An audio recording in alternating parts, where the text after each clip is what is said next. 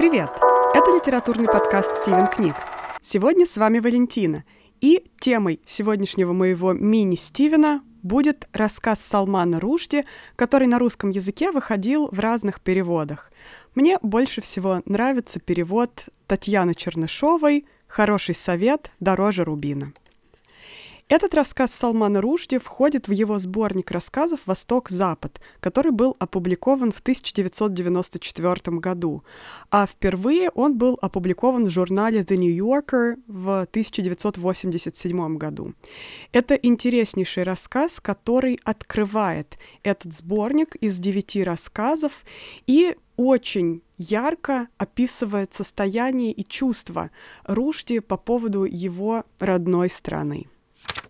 Думаю, мы все помним самые основные темы в творчестве Салмана Рушди.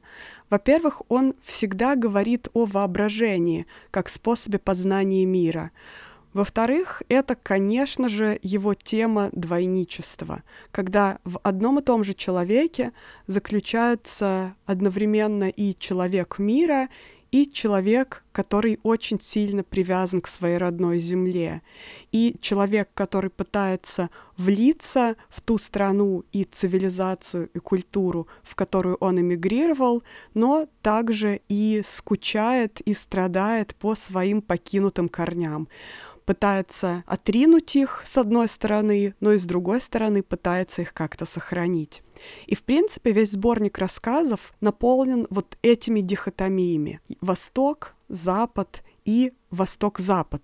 Это три части, на которые поделен этот сборник, и в каждой части три рассказа. Вот такая прекрасная симметрия, которую Рушди как бы уравновешивает иммигрантов в себе и человека из Индопака, из Индии и Пакистана одновременно из разрушенной всеми этими революциями страны, которую ему пришлось покинуть. Ну так что же это э, за рассказ о хороших советах, который открывает этот сборник и входит в первую часть этого сборника, который называется «Восток». Если есть желание, можно сейчас поставить подкаст на паузу и пройти по ссылке в описании и прочитать этот совершенно короткий рассказ. А, нам удалось его найти в одном из открытых источников. Вообще существует много разных переводов. Я выбрала тот, который показался мне наиболее приемлемым. А потом можете продолжить прослушивание, чтобы не испортить себе удовольствие от чтения этого рассказа. Итак, молодая индианка приезжает в британское консульство, чтобы получить визу на въезд в Англию. Визу она хочет получить, потому что в Англии ее ждет нареченный супруг, с которым ее родители заключили договор о браке, когда ей было всего лишь 9 лет. Мошенник, который промышляет неподалеку, дает девушке совет бесплатно, так как он к ней сразу очень сильно проникся.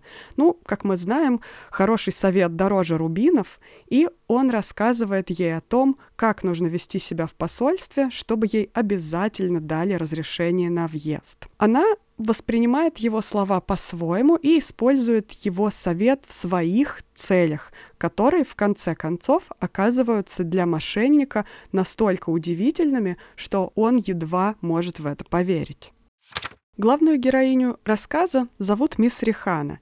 И давайте посмотрим, как Рушди конструирует ее образ, чтобы мы сразу обратили на него повышенное внимание. Рушди делает акцент на том, что она очень красива. И сама Рихана сказала шоферу, что автобус очень красив, когда выходила из автобуса. И это сразу нам дает зацепиться за то, что она достаточно сильно выделялась из толпы, и то, как шофер театрально раскланивался все время, пока она спускалась, дает нам уже сразу понять, что она привлекает к себе достаточно много внимания. И действительно, она очень сильно выделялась из толпы, ее большие черные и яркие глаза были даже не накрашены, в отличие от других женщин, которые толпились у ворот консульства. Охранник, который обычно был очень груб с этими женщинами, разговаривал с ней крайне мило и вежливо. Да и вообще практически все женщины там были с сопровождением, со своими братьями или дядями, и казались достаточно испуганными. А вот мисс Рихана была совершенно одна и нисколько не выглядела напуганной. Мухаммад Али, который был тем самым проходимцем, обманывавшим тех легковерных женщин, которые хотели выехать э, в Великобританию, как раз направился к ней, потому что она казалась ему удивительно красивой и какой-то очень-очень притягательной. Из их диалога мы узнаем, что она сирота, что у нее нет денег, чтобы заплатить за его услуги, а он хотел ее проконсультировать, как лучше вести себя в посольстве. И он настолько очаровывается ей, что реши, решает дать свои бесценные советы абсолютно бесплатно, попутно ругая себя внутри. И здесь мы сразу уже видим некоторые знаки, которые позволяют нам понять, что в истории это не все так просто. По идее, все женщины, которые находились э, в ожидании как раз перед приемом в посольстве, были очень взволнованы или испуганы.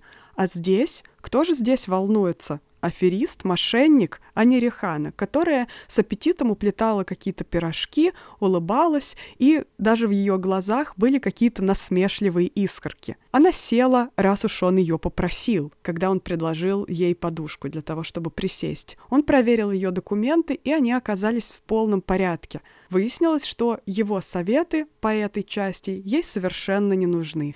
Но она делает небольшую оговорку. Она говорит Брэдфорд Лондон, а не Брэдфорд Англия. И несмотря на то, что в принципе эта девушка производит впечатление независимой, достаточно умной и спокойной, очень сильно волнующейся и какой-то трепещущей перед ее красотой, Мухаммед Али, который легко и без зазрения совести до этого обманывал многочисленных женщин, чтобы нажиться на них, неожиданно начинает говорить с ней снисходительно – Брэдфорд, Англия, поправил он ее вежливо.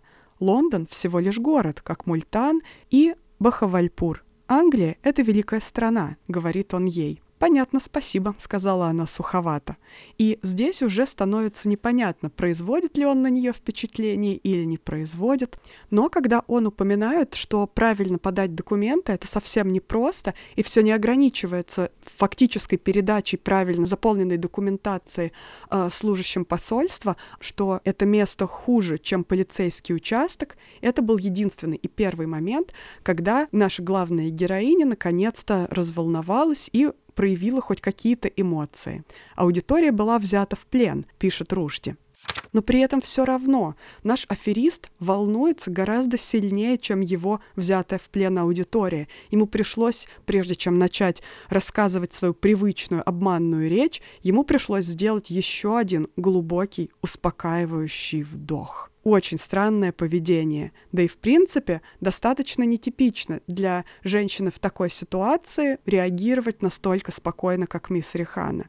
Он ожидает от нее волнения, трепета, легковерности, а она, наоборот, совершенно спокойна, независима, да и как будто не так уж и сильно волнуется, дадут ей эту визу или не дадут.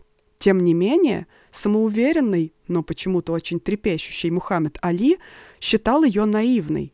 Ее наивность заставила его ощутить легкую дрожь. «Она просто маленький воробушек», — сказал он ей, «а эти люди, что сидят там, ястребы с колпаком на глазах». И он рассказал ей о совершенно ужасных вопросах, которые они будут ей задавать. И если она ответит на них неправильно, и ее ответы на вопросы не совпадут с ответами жениха, который находится в Лондоне, они ее никуда не выпустят. И не выпустят не только сейчас, но и вообще никогда, потому что подумают, что она обманщица или аферистка, и вообще брак этот фиктивный, и она не подходит для выезда. И теперь совершенно привычно он начал говорить свою речь. Речь, которая предназначалась всем тем легковерным женщинам, которым ему удавалось продать фальшивые документы, содрав с них огромную сумму денег, и они понимали, что они обмануты только когда уезжали в свои очень далеко расположенные от посольства города и уже не могли вернуться и м, отомстить ему как-то, найти его. К своему удивлению и шоку Мухаммед Али предложил ей этот паспорт бесплатно. И мы снова видим здесь эту перевернутую конструкцию, это отзеркаливание. Она, кажется, волнуется лишь немножко, а он настолько в шоке сам от себя, что решил подарить ей этот фальшивый паспорт, и что он действительно ей это сказал, было возможно, что он сошел даже с ума, и он даже отдаст ей бесплатно свой паспорт, чтобы впоследствии годами укорять себя за это, старый дурак, говорил он сам себе. Старые дураки всегда попадаются в сети молоденьких девушек. Неожиданно в ответ на это Рихана не разразилась благодарностью. Она, наоборот, возмутилась. Разве он предлагает ей сейчас совершить преступление и оправдать как раз все стереотипы о мошенниках и тех, кто подделывает документы? Это был, пожалуй, единственный момент, когда она проявила настоящие эмоции. Ведь с фальшивыми документами она явно никогда не смогла бы никуда уехать. Фальшивые документы и подлог — это то, что смогло пробить ее непробиваемое спокойствие. Это то, где мы видим ее настоящую истинную сущность. Как интересно, неужели она так была уверена в себе? Неужели у нее уже был опыт взаимодействия с такими мошенниками? Да и вообще, почему она так спокойна, в отличие от всех остальных женщин, у которых есть очень большие сомнения, выпустят ли их из страны или нет, дадут ли им визу? Почему у нее возникают сомнения и возникают какие-то эмоции только когда он говорит о преступлениях и о подлоге. Ведь самое интересное наступает как раз тогда, когда она выходит из консульства, при этом старик ждет ее он э, все еще неравнодушен к ее судьбе, как-то она его уж очень сильно очаровала. И он уверен, глядя на ее счастливое лицо и все то же самое спокойствие и лучезарную улыбку, что она точно так же своими бездонными глазами очаровала всех работников консульства, которые, не глядя, подмахнули ей бумажки и выпустили ее куда угодно и вообще исполнили все ее желания, какие только могли бы быть в ее хорошенькой голове.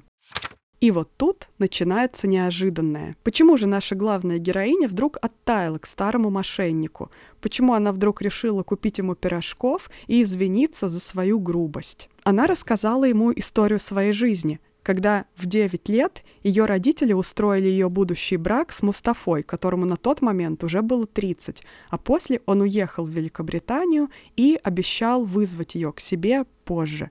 И вот прошло много лет, и он действительно исполнил свое обещание и вызывает ее к себе. Напомню, что это было уже много лет назад — и она давным-давно его не видела. Ее родители уже достаточно давно умерли, у нее есть работа, привычная жизнь, и вот приходит этот вызов. Казалось бы, в вожделенную землю, в которую все пытаются попасть, все те люди, которые толпятся около ворот консульства.